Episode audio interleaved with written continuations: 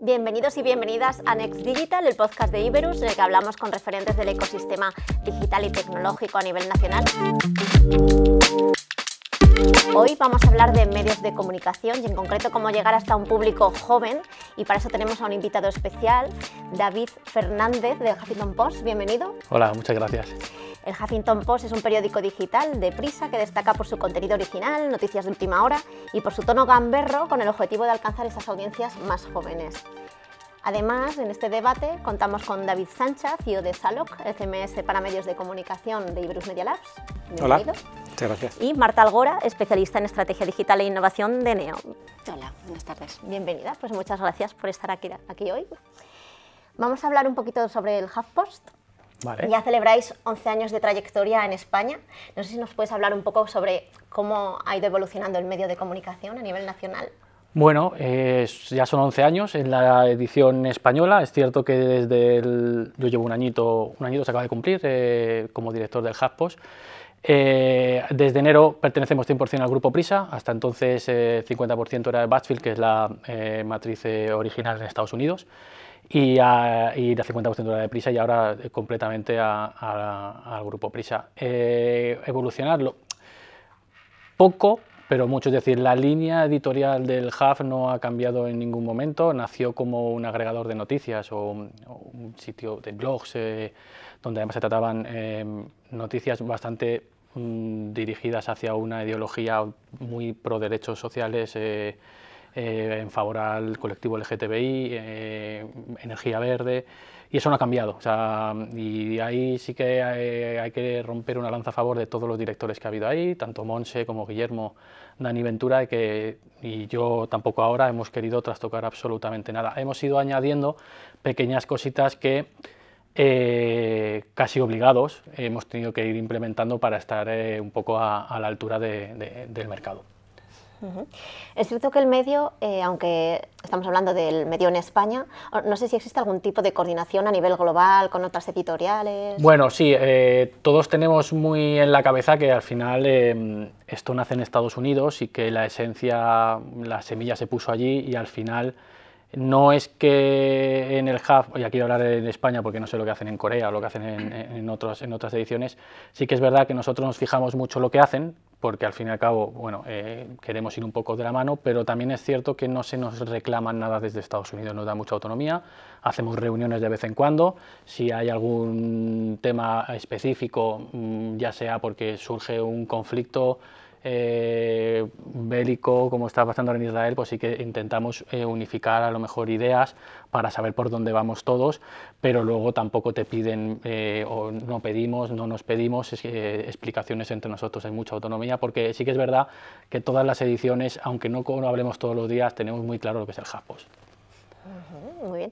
Algo muy característico del HuffPost es el posicionamiento que tenéis a nivel de comunicación, el tono ¿no? respecto a llegar al público joven. Y no sé si nos podrías hablar un poquito sobre este posicionamiento y cómo lo trabajáis. Sí, eh, yo aquí, vuelvo a repetir, llevo poco tiempo. Eh, yo antes eh, veía los toros detrás de la barrera, aunque no son muy taurinos, tampoco el símil es muy bueno en el HuffPost, pero bueno.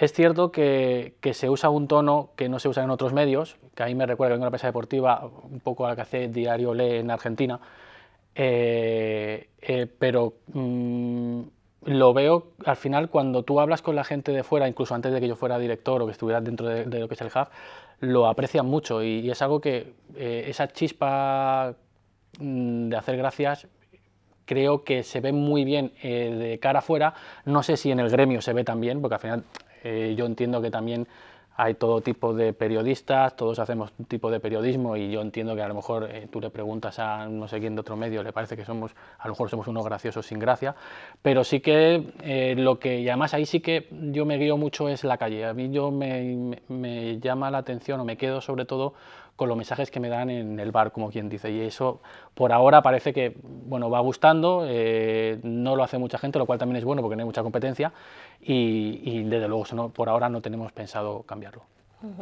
No sé, David y Marta, ¿cómo veis vosotros esa necesidad de, que los medios se acerquen al público joven ¿no? e intentar captar su atención y que existan medios especializados hacia ello? Yo veo que es como fundamental el intentar captar estas audiencias porque son las audiencias que nos consumirán a futuro, ¿no? Y digo a futuro porque yo siempre digo, cuando hablamos de jóvenes, mm, me refiero al baremo de 18 a 24 años, esa gente no está en medios, no, nos conocen, no, no, los, no, están en, no estamos en su top of mind, ellos están en plataformas, TikTok, eh, Twitch, eh, Facebook no, o sea, obviamente Facebook no, pero ya en Instagram no, y de hecho TikTok también la tenemos como posicionada como, venga, los jóvenes están ahí, y sí, pero también empieza a estar la gente, la gente más mayor, ¿no? Eh, entonces yo creo que es todo un reto el, que nuestro contenido se lleve a esas plataformas en el tono y formato que tiene que ser, porque esa gente no va a entrar, al menos a día de hoy no va a entrar, entonces el objetivo es que nos posicionemos como marca ahí para que a futuro seamos referencia y accedan ya al medio, ¿no? porque ahora mismo no lo van a hacer cambiarse ese hábito de consumo es como muy complicado. Entonces yo creo que está ahí ese, ese reto, el adaptar nuestros mensajes y, el formato. Es que nada tiene que ver, igual que nada tiene que ver la prensa escrita con la prensa digital, nada tiene que ver escribir en prensa digital como hacer un vídeo en, en, TikTok, por decirte algo. ¿no? Y ahí, bueno, ese es el, yo creo, paso gordo, que, el reto que tienen los medios, desde mi punto de vista. Yo creo que, que HuffPost hace un poco ese, ese, esfuerzo ¿no? de adaptar un poco el estilo de titulación, el estilo de hacer estos juegos de palabras a veces, del estilo socarrón y de bromas, que es un poco acercarse a ese tipo de público, ¿no? que muchas veces es su manera de expresarse en la calle, como decía David, y de alguna manera adaptarse a ese, a ese tipo de lenguaje. Es cierto que Grupo Prisa además es un grupo muy grande y tiene muchas cabeceras, y tiene pues, cabeceras deportivas, cabeceras de prensa de información de actualidad más, más establecidas, tiene radios, y ahí pues, ha posicionado HuffPost un poco en este, en este nicho, de buscar audiencias más jóvenes, con un ambiente más desenfadado y un tipo de información que a lo mejor con otra cabecera no podrías hacer. ¿no?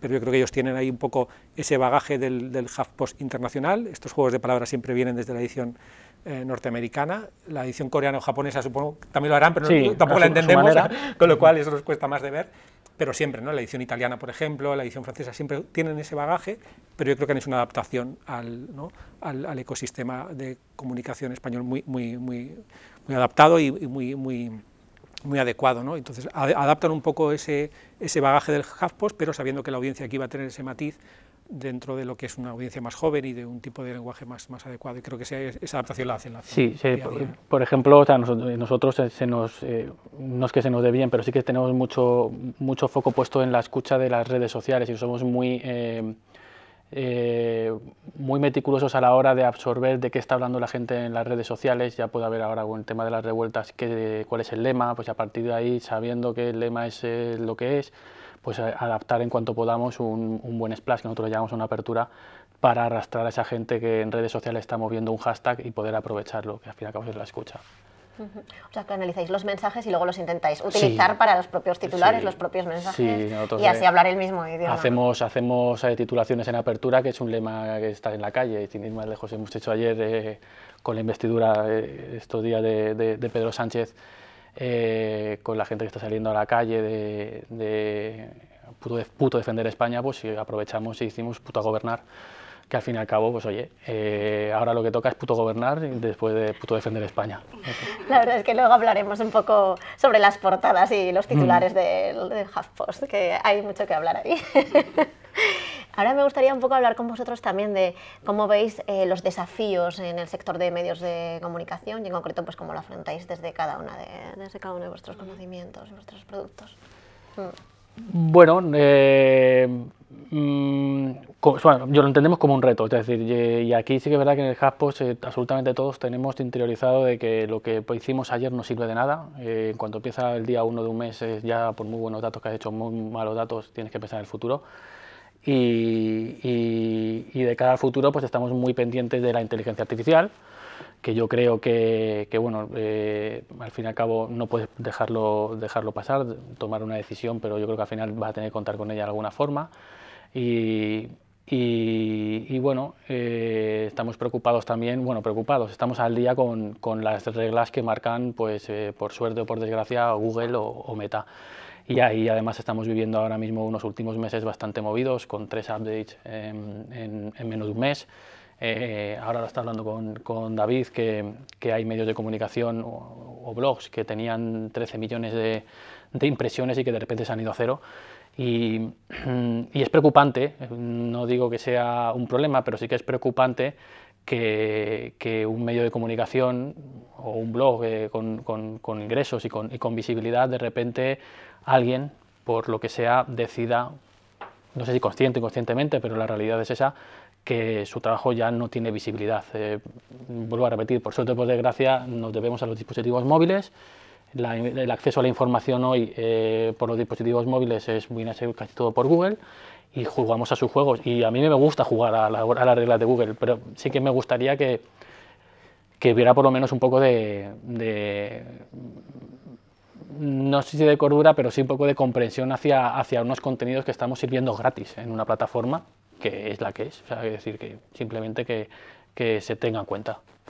Y eso es lo que a mí personalmente lo que más me preocupa es que al final, eh, porque también aquí a nivel personal, eh, a nivel hub, nosotros no somos un medio de comunicación con una cabecera o una home tan potente como puedan tener otros grandes medios, como puede ser el diario El País o puede tener El Mundo, donde tienen unos fieles que todos los días aterrizan en portada y que, y que si no entras en Discover, como quien dice, o en, o en Search, en, en, en orgánico, pues no es que no pase nada, porque al final tienes que vivir de ello, pero puedes sobrevivir. Hay otros medios que se dedican directamente, que nos dedicamos, que nuestro, nuestra fuente de tráfico es, eh, viene por Google, donde sufrimos más en caso de que esto salte. Es cierto que nosotros no estamos, no estamos sufriendo como estos ejemplos que he puesto, pero, pero sí que estamos todo el día con la cabeza viendo por dónde va todo. Es decir, eh, a veces estamos más centrados, yo personalmente, en ver por dónde va la red de Google, casi que en la actualidad. Si me explico. Y eso es preocupante, porque al final eh, tú tienes que informar, no tienes que estar pendiente de lo que está pasando y a la vez cuáles son las reglas del juego. Exacto, o sea, yo creo que es sea, es parte del trabajo de ahora, ¿no? de, dentro del periodismo, el estar atento a Google porque tienes el 70% de tu tráfico ahí en manos de, de, de, algo externo que no controlas y que hoy vale una cosa y dentro de 15 días vale otra porque cambia el algoritmo y no sabes por dónde te va el aire. O sea, eso, es, eso es así. Y es frustrante en, el, en cuanto a, la, a, los periodistas ¿no? Que, que, pues, que no saben. Pues nosotros identificamos patrones, venga, pues ahora eh, tiramos por aquí, pero mañana es otra cosa y dicen, pero ayer me dijiste esto, ¿no? Hablo de las métricas de, que analizamos y, y y manejamos con las estrategias editoriales. Y es frustrante la parte de Discover, la parte de esa dependencia, eh, pero tenemos que ser ágiles porque nuestra parte, una parte importante de nuestro inventario publicitario de las páginas vistas está ahí. ¿no?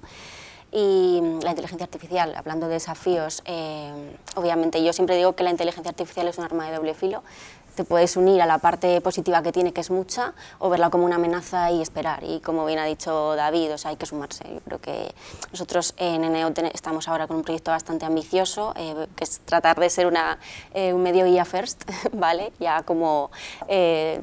Eh, reto hacia futuro eh, y eso pasa por entender todas las ventajas que te aporta la inteligencia artificial, ya no solo en la generación de contenidos, sino en áreas publicitarias, en el área de suscripciones, eh, entender bien la materia legal que hay detrás, que eso nos va a volver locos, ya nos está volviendo y nos va a volver más, porque al final eh, es algo tan nuevo que, que, te va a suponer también ese desafío. ¿no?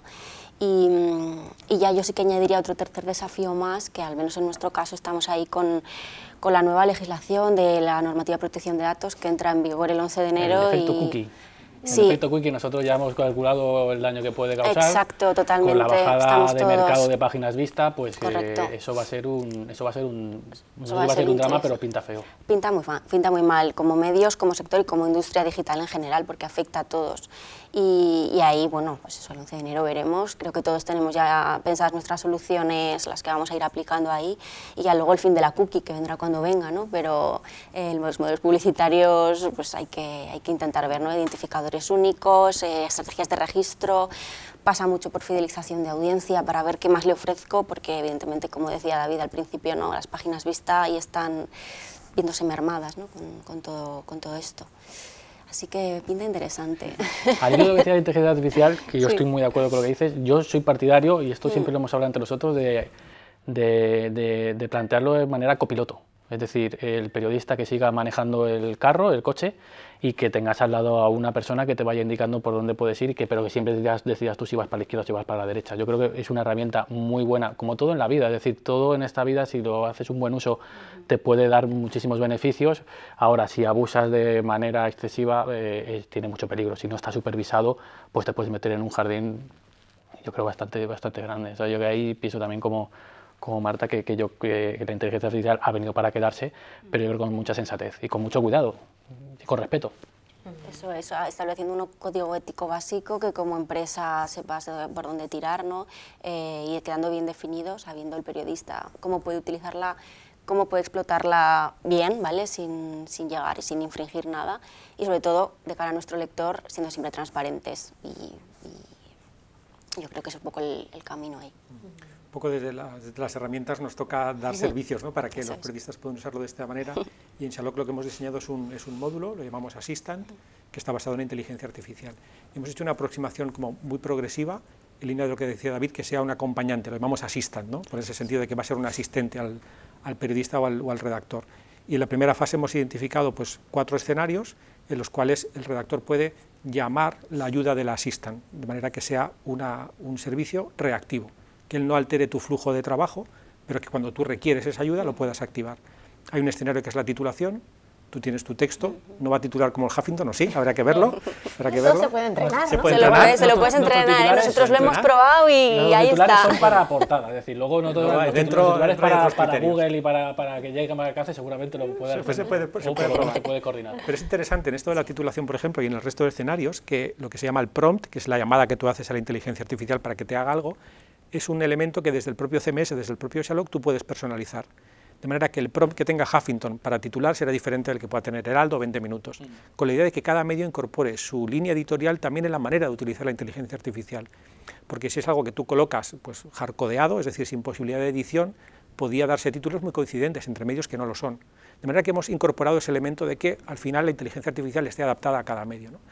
Hablaba de la titulación, otro elemento es la publicación en redes sociales, en Shalog la tenemos integrada y la idea es que la inteligencia artificial te ayude a hacer una versión de ese contenido para Facebook o para Twitter o para una red social.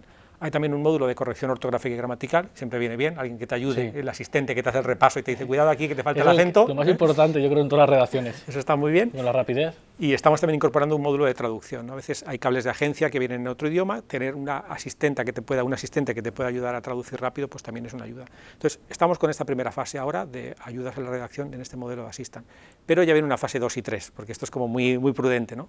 En la fase 2 estamos incorporando módulos de edición, de manera que a partir de un contenido te pueda sugerir otros contenidos relacionados, a partir de la base de datos del medio, o que en portada te pueda sugerir algunos espacios concretos con contenido, en función de la hora del día, en función de, otros contenidos, que la, inteligencia artificial te asista también en esos puntos de edición. Y la tercera fase, ya es un poco la más avanzada, es publicación automatizada, que en contenidos que estamos considerando de poco valor, tipo clima, tipo tráfico, oye, pues aquí tienes la información y ayúdame a hacer una noticia para el Huffington para 20 minutos con este criterio, siempre con los prompts editables. Entonces, muy de acuerdo con lo que decían Marta y, David, que es una herramienta poderosa, pero con sus riesgos también. Por eso queremos hacerlo de este modo, ¿no? que sea una asistencia a la redacción para mejorar los procesos de publicación del contenido. Estamos un poco en esta, en esta línea.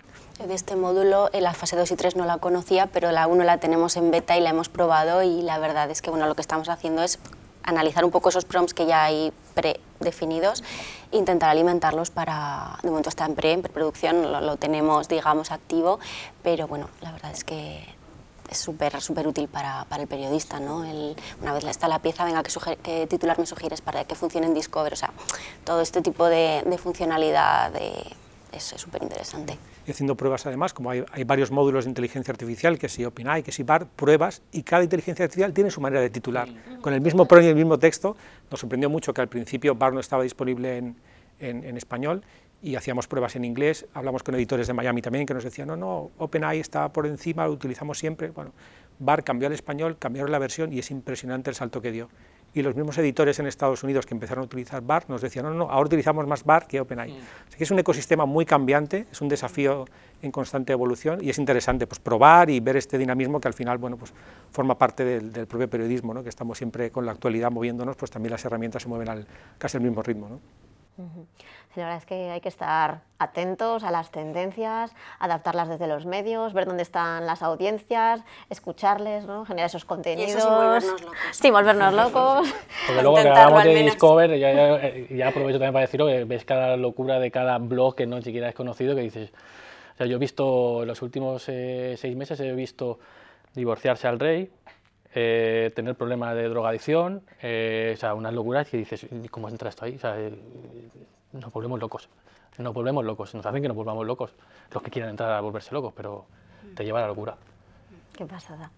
Eh, hemos hablado un poco también eso de, la importancia de, ese gestor de contenidos, ¿no? en el caso de, de Salok y estas novedades que estáis implementando.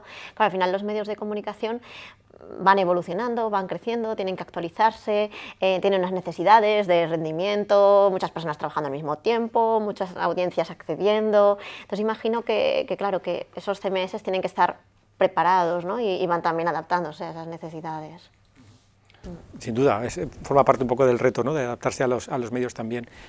Tenemos la ventaja de que disfrutamos de, muchos editores que nos apoyan y nos dan un feedback muy valioso. Son 54 instalaciones en todo el mundo. Entonces, al final, 12 años de desarrollo es una experiencia que aportamos en el día a día en la, en, la herramienta. ¿no?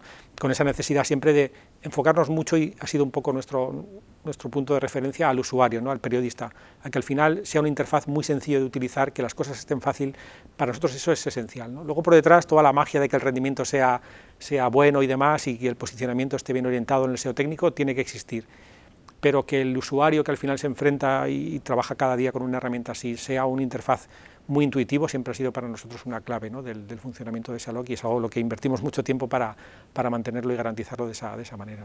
Ahí, al, ahí por defender su trabajo, que yo no trabaje para Iberus y yo que llevo 15 años en el periodismo digital y que he tocado muchos editores, muchos gestores, eh, al final eh, lo que, porque bueno, yo me acuerdo de cuando empecé subíamos la portada de donde estaba antes el diario As en Dreamweaver, en FTP, o sea, tocando, tocando código, tocando, tocando código, o sea, que decir que, eh. que yo, he visto, yo he visto una evolución cuando de repente acabas en un editor como, como Shallow, que, que, que, es lo que era dicho la clave y al final los periodistas ahí es muy fácil ganarnos y enamorarnos, es eso, que es que piensen en el, en el, en el, en el periodista y no como decían los japos, en, el japo, que es el, en, editores más técnicos. Y la verdad que nosotros eh, el cambio a, a Shalok, de hecho he tocado varios editores, para nosotros esto ha sido un, todo, todo un acierto, porque además de, de, de pensar en el, en, el, en, el, en el periodista también es muy fácil comunicarnos con ellos, implementar evolutivos, porque también hay una cosa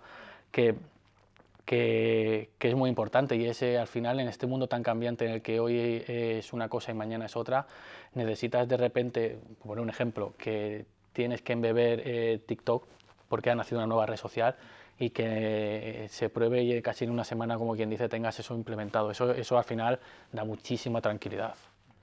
Nosotros tenemos una, una, frase que nos gusta mucho en el equipo recordar y es que el CMS tiene que ser como los buenos árbitros de fútbol que pasan desapercibidos.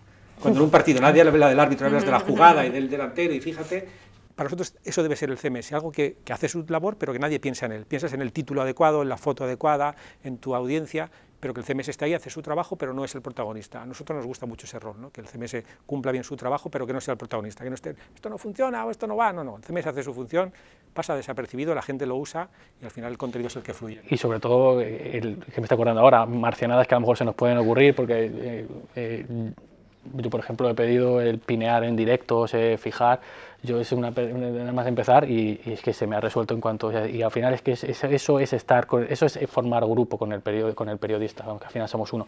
Que se te ocurre una cosa y, a lo mejor nadie la ha pedido en ese, eh, para ellos y, de repente te lo, te, lo, te lo crean. Y a lo mejor imagino que si mañana otros medios se lo piden, pues ya lo tienen evolucionado. 54 medios y en entre ellos. Sí, yo muy de acuerdo con lo que dices y me gustaría parafrasear a David Sancha en 2018 cuando nosotros cambiamos y me dijo, esto es un CMS hecho por periodistas para periodistas. Y es real, o sea, esa interfaz tan sencilla en la que al final pensemos que un periodista, pues él está acostumbrado a traer el contenido, ¿no? Y una vez se convierte en periodista digital ya tiene que introducirlo, tiene que ser fácil, porque si no es, una, es un tiempo que, que ellos pierden. ¿no? Entonces es cierto, 100% Salok es, es eso, ¿no? Eh, y, se nota, se nota que, que, esa interfaz tan sencilla ayuda a que el trabajo fluya. ¿no? independientemente de, pues eso, de las resistencias al cambio que tuvimos en su día, que obviamente exist, existieron y fue un camino divertido, pero vamos, ahora está más que integrado y, y es verdad lo que decíais, ¿no? de la, la evolución. Eh, nosotros cada semana hacemos subidas de, con nuevas funcionalidades, tenemos el soporte del equipo, o sea que, que que muy de acuerdo con lo que decís. Eh, claro, habéis hablado ya, pues, mundo cookies, eh, las audiencias, las actualizaciones. Eh, entonces, cada vez es más valioso esos datos de la audiencia, ¿no? esos datos de calidad, entender el comportamiento, adaptarse a los gustos, a los intereses, intentar personalizar al máximo.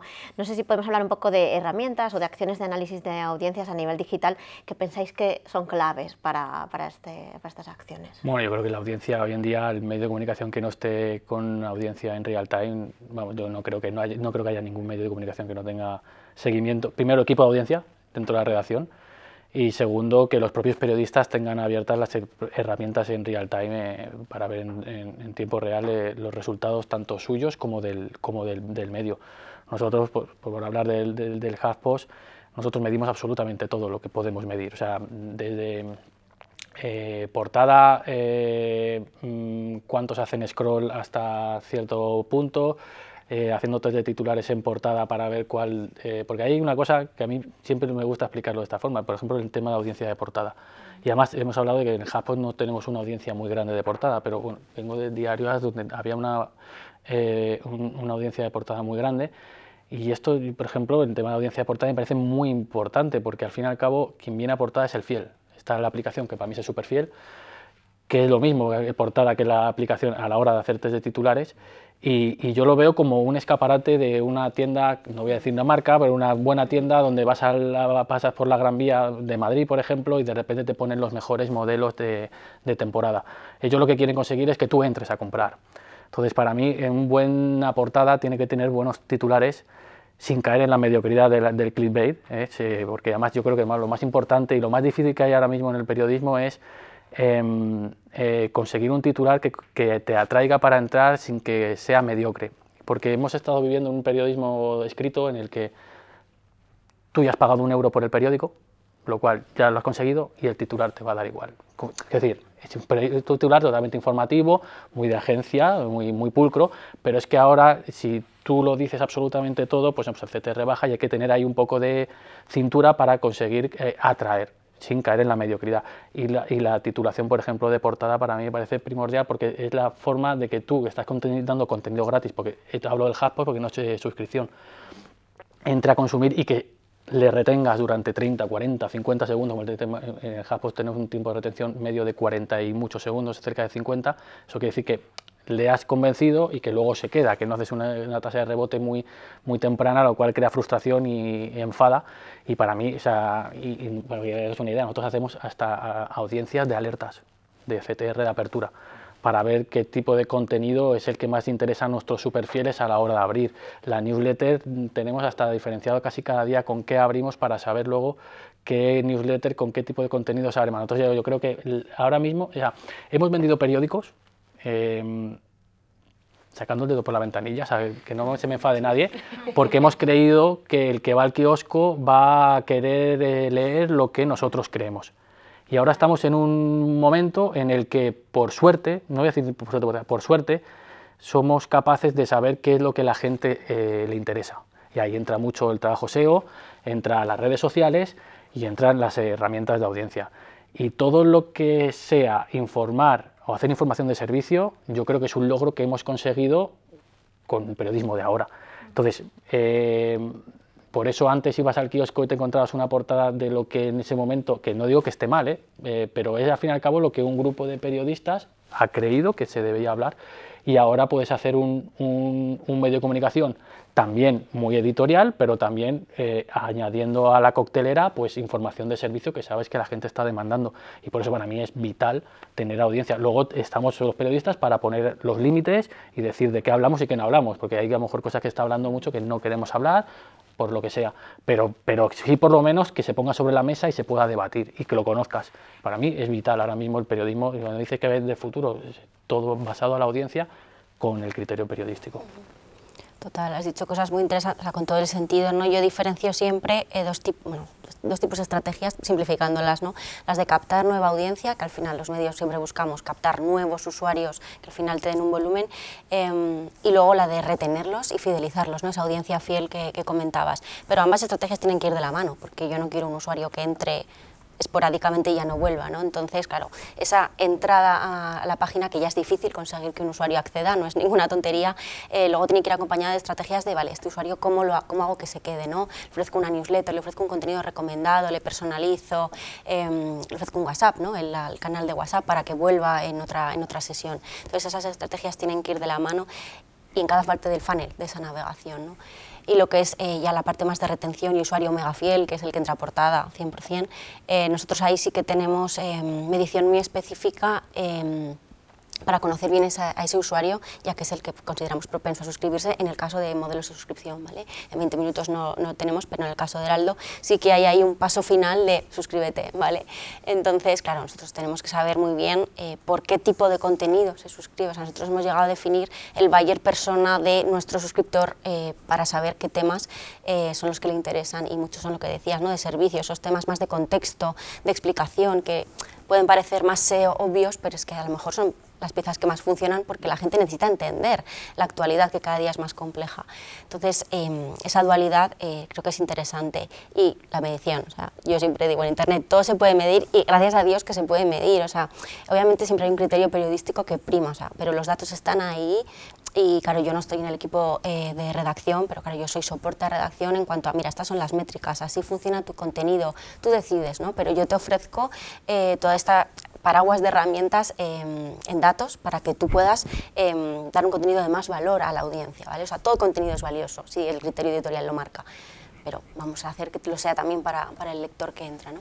Y ahí una métrica que nosotros estamos monitorizando bastante em, intensamente es la RFV, ¿vale? es eh, la referencia frecuencia-volumen, que mide eh, la calidad del usuario eh, que está accediendo a un contenido concreto. ¿vale? Entonces estamos identificando que a partir de 40, 45, va de 0 a 100, pues a partir de ese, de ese baremo se puede identificar que es una pieza de un usuario muy recurrente para generar estrategias en ese doble sentido, ¿no? de, de, captación por un lado y de, de, retención por otro. Y insisto, van de la mano porque no hay una sin la otra. Yo no quiero un casual, un usuario casual o paracaidista eh, que no vuelva, quiero retener y para eso pues, hay distintas, distintas acciones. Me, me, encanta un poco lo, bien que se expresa además David y Marta en estos aspectos tan importantes de fidelizar a la audiencia. ¿no? Y de, este, lo estaba pensando que hace unos días estuve en San Salvador en una reunión de periodistas latinoamericanos del grupo de diarios América. Había representación de todos los países, ¿no? desde Costa Rica, México, había gente de Chile, de República Dominicana, de Colombia y el nivel de coincidencia tan alto, ¿no? de cómo allí también ven esta necesidad de tener el usuario que pasa por allí y te visita y es importante y lo, y lo monitorizas, pero cada vez más el usuario fiel. Aquel que no entra en Google, no entra en Facebook, sino que pone en su navegador 20 minutos o pone Heraldo o pone Huffington Post. ¿no? Esa referencia de ese usuario que te visita porque quiere visitarte, porque establece ese vínculo contigo, eso cada vez se valora más. ¿no? Y las redacciones son muy conscientes de que ese lector, ese usuario existe, tiene la métrica muy bien definida y cómo hay acciones de todo tipo para captar en todas las redes, pero también para fidelizar y para saber que hay un usuario que establece un vínculo, por lo que sea, pero que decide leer 20 minutos cada mañana, decide leer Huffington. Y esto es Además, hay una evidencia económica más allá de si hay modelo de suscripción o no detrás, sino que este grupo de, gente mega fiel eh, son pues, poquito, un poquito grupo de usuarios, pero es que leen más del doble de, tu tráfico. Eso es inventario publicitario, o sea, tú necesitas esa, esa audiencia totalmente. Antes hemos, antes hemos, hablado un poquito de las redes sociales, de cómo el público joven eh, llega a los medios eh, igual a través de redes sociales o, con, o, más hacer esa imagen de marca a través de redes y, para llegar a ellos. ¿no? Entonces, por ejemplo, en el HuffPost estáis presentes en redes como Facebook, TikTok, X, Instagram, incluso hace poco habéis lanzado un, canal de WhatsApp. No sé cómo veis un poquito eh, esta conexión con los jóvenes. ahí yo tengo sentimientos encontrados. nosotros estamos en todas las redes sociales. La comunidad que tiene el En redes sociales es muy, muy, muy fiel. Eh, es cierto que las redes sociales han decidido eh, mm, pasar un poco de los medios de comunicación. Eh, lo que es el tráfico de redes sociales viene bajando los últimos años. Facebook cada vez promociona menos artículos de, medios de comunicación, Meta. pero, pero sí que las redes sociales a mí está bien que estemos los medios de comunicación, creo que somos, vamos, es imprescindible que estemos porque al fin y al cabo eh, los jóvenes, eh, muchos solamente leen medios de comunicación por redes sociales, pero eso también nos lleva a un problema serio un poco más global que nos salimos de los medios y es el, eh, el peligro que tiene que la gente se informe solamente por redes sociales. Porque tú puedes aterrizar en una red social X, llamemos X a X, eh, que, que, caiga en una noticia de 20 minutos que es, eh, bueno, que, es real y que, es verídica, pero de repente cae en una información que no está contrastada, que no está, no está escrita por, por, por nadie y se hace verdad. Y a mí lo que me preocupa es que la gente vaya a votar mañana o vaya a tener una, una visión, una visión eh, propia eh, sin haber leído, ya no medio de comunicación, sino, haber, sino estar informado de manera correcta, sin haber sido intoxicado. Entonces, sí, las redes sociales son totalmente imprescindibles. Es cierto que el tráfico que nos da a nosotros cada vez es más residual, es, más, es menor, pero sí que creo que a nivel social, pero ya a nivel eh, global, eh, tenemos que hacer un trabajo para ver que, que va llegando que ciertas informaciones. Yo sé de gente que, va, que la idea que tiene ahora mismo de la política es por lo que viene en su grupo de WhatsApp. Y eso es muy peligroso, eso es muy peligroso. Y yo creo que hasta que no haya un marco regulatorio a nivel global que podamos eh, frenar un poco eso, eh, las redes sociales tienen su, como lo que hemos hablado de inteligencia artificial, eh, tienen su lado muy bueno, tienen su lado donde la gente, los chavales jóvenes van a tirar de eso toda la vida o muchos años, pero tenemos un serio, una seria amenaza ahí de, de, de, de desinformación. Total, yo últimamente estoy escandalizada con eso porque en TikTok, o sea, ves, eh, tienes como las tendencias, que tienes la llamita cuando algo está como muy candente. Es que las últimas que, he visto eran mentira. Y están ahí y yo pienso, si hay gente que solo se informa a través de TikTok, no se está informando, se está desinformando. Y como medio, o sea, es que escandaliza, escandaliza y a nivel que eso, que es gente que es joven, pero yo eso digo, 18, 24 años, ya puede eso, votar con esa desinformación que se está generando, ¿no? Entonces, como medios, vale, sabemos que nuestra audiencia se está quedando en redes y, vale, nuestro objetivo en nuestro caso es monetizarla también, vale, porque mm, estamos creando producto comercial solo exclusivo de redes, porque si solo se está quedando en la audiencia a nivel monetario, pues hay que, hay que, hay que crear ese producto comercial para generar un ingreso, porque sí es verdad que el tráfico en redes sociales, de redes sociales nos está bajando muchísimo, entonces pues es esa parte más económica, eh, pero como sociedad, o sea, tenemos un problema real, o sea, es un problema real en, en decir en esta parte, ¿no? Así que sí. O sea. Al hilo que comentaba Marta, yo me acabo de acordar, eh, en las anteriores elecciones, las, creo que fueron las municipales, una de estas redes sociales, yo me quedo, porque yo soy, yo soy muy adicto a las redes sociales, pero por, por ver, bueno, pues porque además en el Java también hacemos mucho información viral y hay, hay pues, hay, hay vídeos que son o, o, tweets o posts en, en, en, Facebook que son muy interesantes de experiencia de, de personas, pero por ejemplo, eh, una semana antes de las elecciones, eh, eh, TikTok, TikTok eh, a mí me salía cada dos por tres informaciones de chemtrails y fue a acabar las elecciones y dejó de hablar de chemtrails. O sea, es decir, como que tiene, al final es un periodo donde sabemos que la gente está más abierta a recibir información política porque haber elecciones y de repente se vuelca mucha información de un tipo que además, eh, bueno, pues es discutible el tema de los chemtrails y está forrado todo de, de este tipo de información. Y eso, eso es peligroso porque hay, durante la última semana hay mucha gente que hablaba de que estaban fumigando los, los cielos de, de, España. ¿Por qué? Porque lo estaban viendo, porque en su, en su timeline no pararon de salir gente grabando vídeos diciendo que está fumigando. Es como un bulo recurrente este, ¿no? Cada cierto tiempo sale sí, y es verdad que tiene su. Además su coincide en el tiempo en momentos puntuales críticos en los que es eh, fácil eh, pues arrastrar eh, claro. opiniones. Claro. Yo recuerdo en, en, San Salvador que visitamos, era un, es un medio centenario, ¿no? la prensa gráfica, y visitamos la rotativa. Los medios que tienen rotativa además les gusta mostrarlo, porque claro, es toda la, impresión del papel. ¿no? Y había un, una doble página enmarcada en, la rotativa del de, el día en el que se celebró el centenario del medio. ¿no? Y entonces estaba toda la generación de los propietarios y había una frase ¿no? marcada en el centro que me impactó mucho, tengo una fotografía en el móvil y tiene que ver con lo que decías, que decía, era de la rotativa, 100 años imprimiendo la verdad.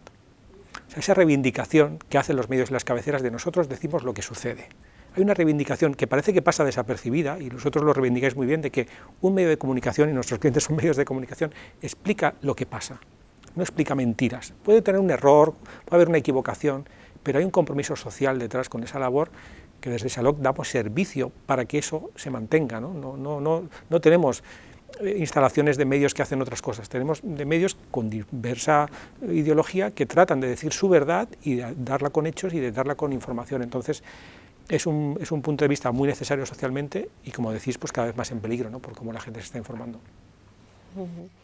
Hemos hablado de publicidad y monetización y no sé si podríais comentar un poquito qué cambios habéis notado en la publicidad en medios a lo largo de los últimos años, tanto por parte de los usuarios, eh, ese cambio de comportamiento y de hábitos y cómo os ha influido. Yo, creo que bueno, eh, es un cambio brutal como en todo. ¿no? Al final, eh, yo recuerdo cuando, pues eso hace 13 años, el comercial de turno estaba acostumbrado a vender un espacio publicitario de papel eso es vender, me acuerdo del módulo 3x4, tal, y ya está, ¿no? De ese paso a digital es vender ya por impresiones, ¿no? ¿Qué es esto? Es un cambio ya que el comercial tiene que tener una labor formativa y de entender cuál es, otro, eso es otro soporte. Igual que el periodista ha tenido esa evolución, el comercial también. Después de eso, el auge de los modelos programáticos. Ya es una máquina, ¿no? La que te hace la compra-venta. ¿Cómo optimizo todo eso? Ya no necesitas solamente al comercial de venta directa, por así decirlo, necesitas otros perfiles más técnicos, pues buscar en el mercado esa, otra vía ¿no? de, ingresos, optimizar tus floor prices, etc. Em, branded content, que es, puede ser más similar a lo que, se había, a lo que había en papel, pero al final es adaptarlo a un soporte em, pues que tienes opción de vídeo, de infografía, de elementos interactivos, también ese, ese, equipo ya es un equipo más de contenido publicitario, por así decirlo, pero tiene que entender este nuevo soporte. ¿no? Eh, ahora ya pues eso, la venta en redes sociales, que ahí ya pues nosotros estamos ahí viendo de qué forma las podemos comercializar y gracias a Dios tenemos hay un buen posicionamiento, que estamos en el top 3 para argumentario comercial ¿no? potente, pero vamos, en los modelos de afiliación también, ya en cuanto a, a la parte más comercial. Pero si hablamos ya de monetización en su paquete completo, pues ya las suscripciones digitales, ¿no? que ha sido como un, o sea, sigue siendo el reto, ¿no? que, que, yo me acuerdo en 2015 se lanzó en su momento, tanto mm, el país lanzó la suya, al mundo, todos, y luego todos la quitaron, nosotros también en Heraldo, todos la quitaron, y, y luego ya volverla a lanzar así fue como, pero en serio, otra vez, tal. O sea, se lanzó cuando no estaban preparados, no estábamos nadie preparados, yo creo, digitalmente hablando. Y ya pues ahora volvemos todos ahí porque al final es que tenemos, o sea, si el modelo publicitario tiene un margen cada vez más estrecho, no digo que se acabe, pero se estrecha, eh, pues hay que, hay que seguir, ¿no? Y que ese es otro, otro reto importante, el hacer ver algo que ha sido gratuito en los últimos años, ¿por qué no? el lector quiere pagar por esto? Entonces ahí tenemos también camino, ¿no? y luego, ver lo que decías, eh, con la programática, y luego tampoco te pases con mucha publicidad programática porque Google saca un update y te penaliza. Entonces, luego también hay que hacer malabarismos porque también hay que bajar la carga publicitaria del artículo porque mm, te, lo, tira. Y luego afiliación, hay otra cosa que a mí últimamente me llama la atención y es que los medios estamos cayendo en, bueno, en, la decisión de hacer casi afiliación gratis. Es decir, eh, y eso yo no sé hasta qué punto, no sé si algún día deberíamos plantarnos o replantearnos, pero... Em, eh, oye, y, aquí yo levanto la mano y probablemente nosotros eh, sabemos también que tenemos que hacer autocríticas, seguramente, ¿eh?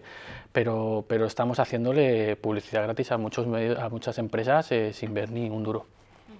Es mejor una marca de un nuevo producto de un supermercado o de la tienda de ropa, no sé qué.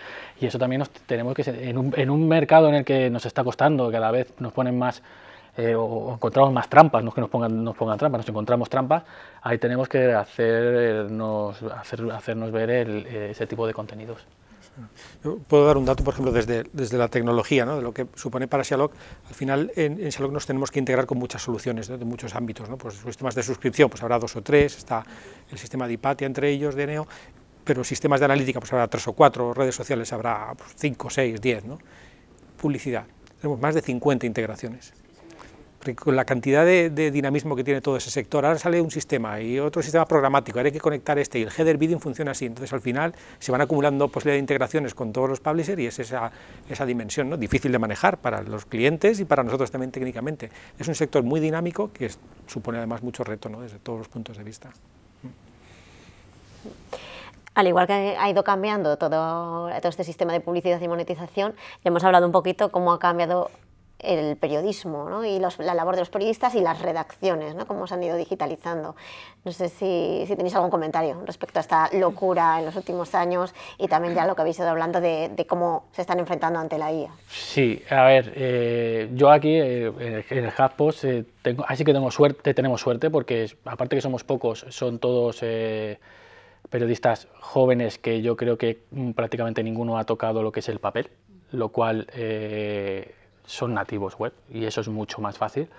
Lo que sí que he vivido en época en, el diario AS, que es un periódico, ahora mismo es el, el medio más leído deportivo en España, eh, que son de condiciones por todo el mundo y al final eh, son, son, muchos periodistas y gente pues que mm, eh, ha tenido que vivir esa transición que yo a veces lo, lo tenía que pararme y decir, es que tiene que ser complicado que con 50 y pico años, 60 oye, oye, tengo gente, eh, colegas de profesión que con 60 años eh, me dan a mí mil vueltas en digitalización, pero, pero bueno, que es más que es muy complicado que a una persona que está haciendo periodismo de papel con 50 y pico años, pues le tengas que decir ahora que se abra la herramienta de audiencias, que de repente el update de Google ha cambiado por aquí y ahora tienes que cambiar. Es que yo entiendo que es que eso es muy complicado, muy complicado, y entiendo que haya muchos periodistas que digan que el periodismo se va al garete, porque es que eh, es, vivir, eh, se ha vivido de una forma que yo no digo que se viviera bien en el antiguo periodismo, ni mucho menos,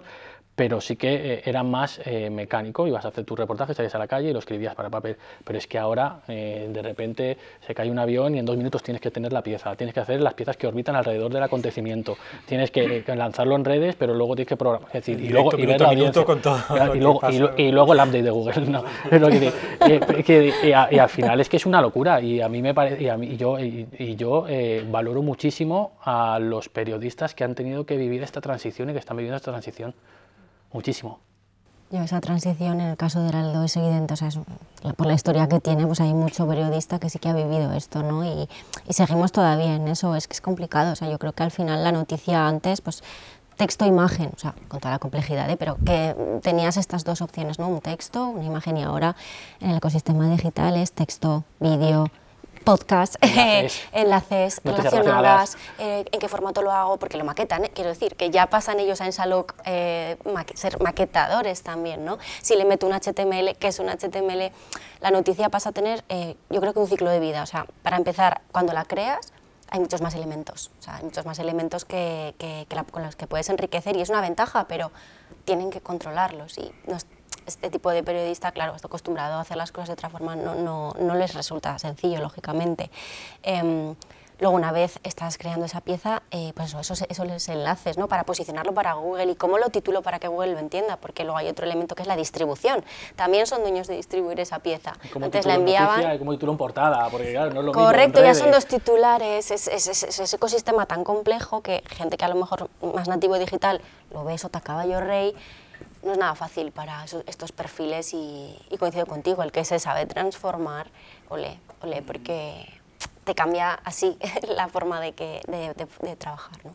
Entonces es totalmente, totalmente cierto. Esto del, cambio, yo recuerdo una anécdota, me pasó en el año 2008, o sea, hace 15 años nada menos. Yo trabajaba en un periódico de papel, claro, en aquella época. Ya trabajaba en el digital, pero de papel. Y vi por, por, internet que se presentaba un dispositivo muy llamativo en Nueva York, lo hacía Steve Jobs, que se llamaba iPhone, y se puso a la venta, ¿no?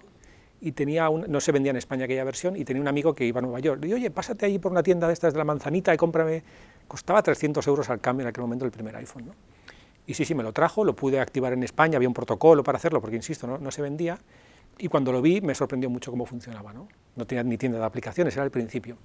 Trabajaba en el diario, como digo, y subía al consejo de redacción. Era muy jovencito, era el rarito de Internet, que suba el rarito de Internet, fui yo al consejo. ¿no?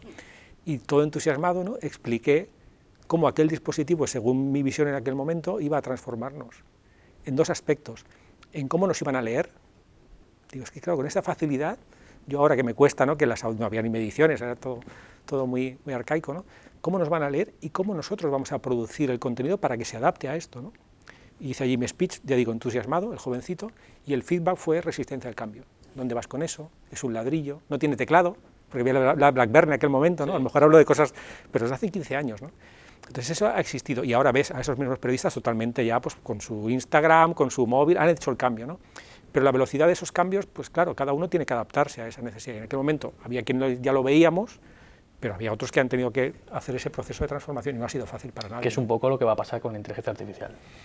Pues periodistas que, están que, estamos frenando, que están frenando, porque también produce mucho vértigo y ahí imagino que habrá miedos por, porque por si se utilice más la herramienta y al final pues es poco partido. Por eso es importante asistir ¿no? en estos procesos, lo que decíamos antes, ¿no? de dar herramientas para asistir. Por ejemplo, en todo esto del, del posicionamiento, del Google y del SEO, ¿no? nosotros en Shalom lo hacemos con cuatro niveles, de la manera que sea más sencillo de explicar también.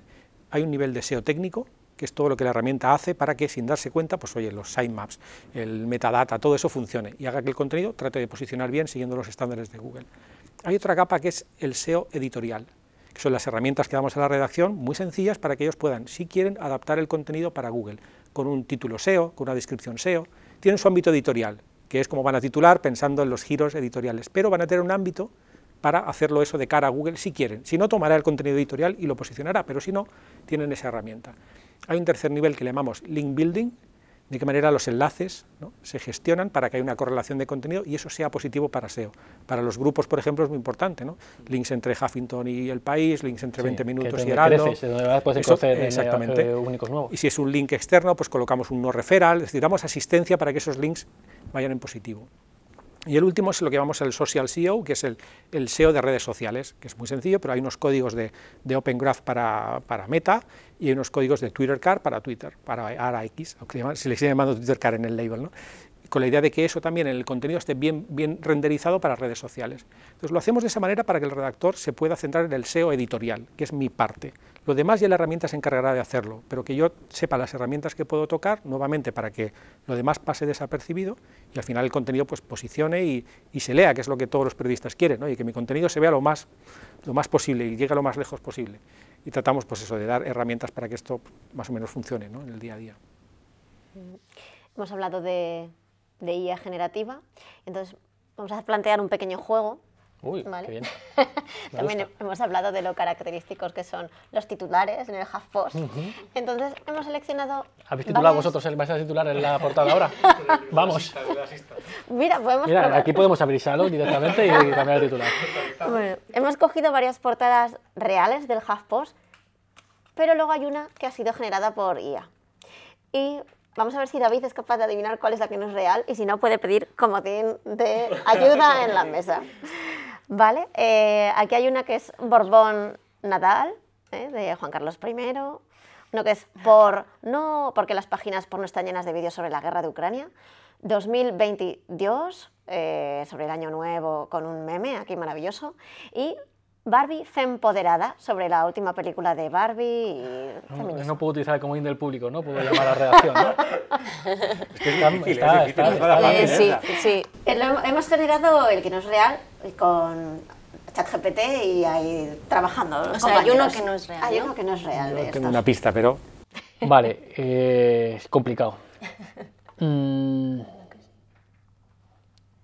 Hay que votar. Descubre que plantea estereotipos. Yo diría